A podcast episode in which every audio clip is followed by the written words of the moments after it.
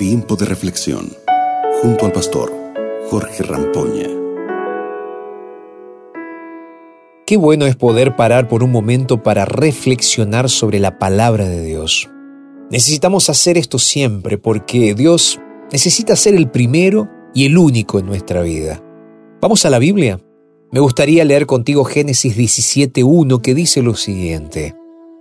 Cuando Abraham tenía 99 años, el Señor se le apareció y le dijo, Yo soy el Dios Todopoderoso. Vive en mi presencia y sé intachable. Lindo texto, ¿verdad?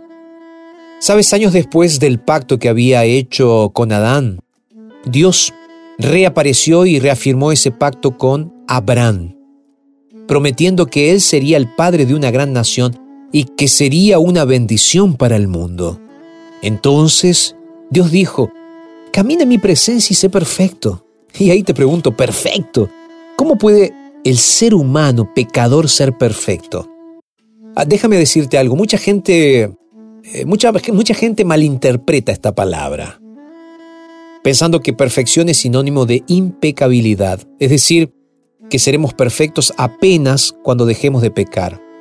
Pero, ¿sabes? Dios reconoce que esto es imposible para nosotros, porque el pecado surge en nosotros de dos fuentes, las constantes tentaciones de Satanás y nuestro propio corazón pecaminoso de donde provienen todos los malos deseos. Sí, es así.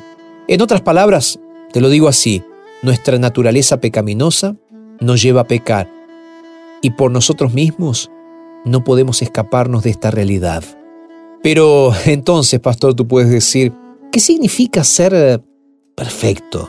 Mis queridos, aunque Abraham sabía que tenía muchos defectos, él amaba a Dios. Y él confiaba en él. Incluso dejó a sus familiares en Ur, la tierra de Ur, para viajar miles de kilómetros en busca de la promesa que Dios le había hecho. Ese fue un gran compromiso. Esto es perfección a los ojos de Dios.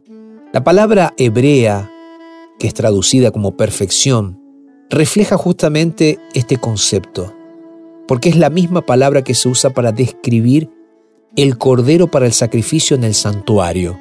La perfección aquí no significa dejar de ser un pecador, sino un compromiso, un sacrificio de amor y lealtad y sumisión a Dios.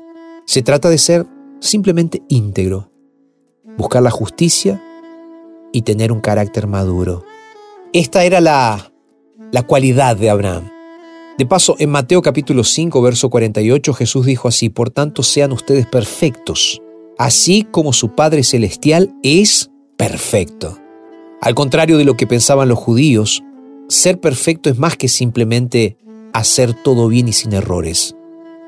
Perfección es cuando amamos a Dios con todo nuestro corazón, reconociendo que Él es el dador de toda bendición cuando entendemos que Jesús es quien nos justifica y santifica con su poder, su ley entra en nuestro corazón.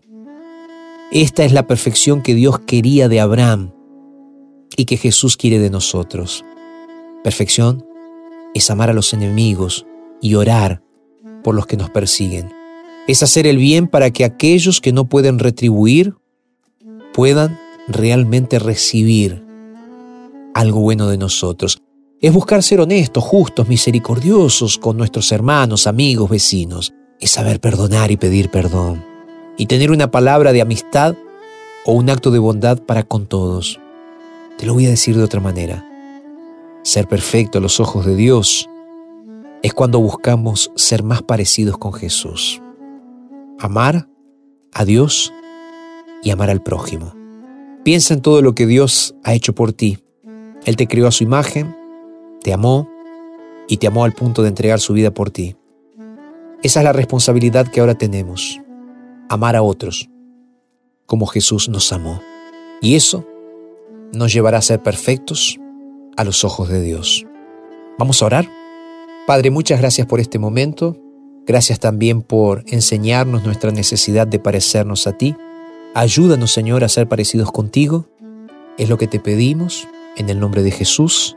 Amén, Señor. Amén. Que Dios te bendiga. Que la gracia, la paz y la misericordia de Dios estén contigo. Te mando un abrazo y hasta mañana. Acabas de escuchar Tiempo de Reflexión con el pastor Jorge Rampoña.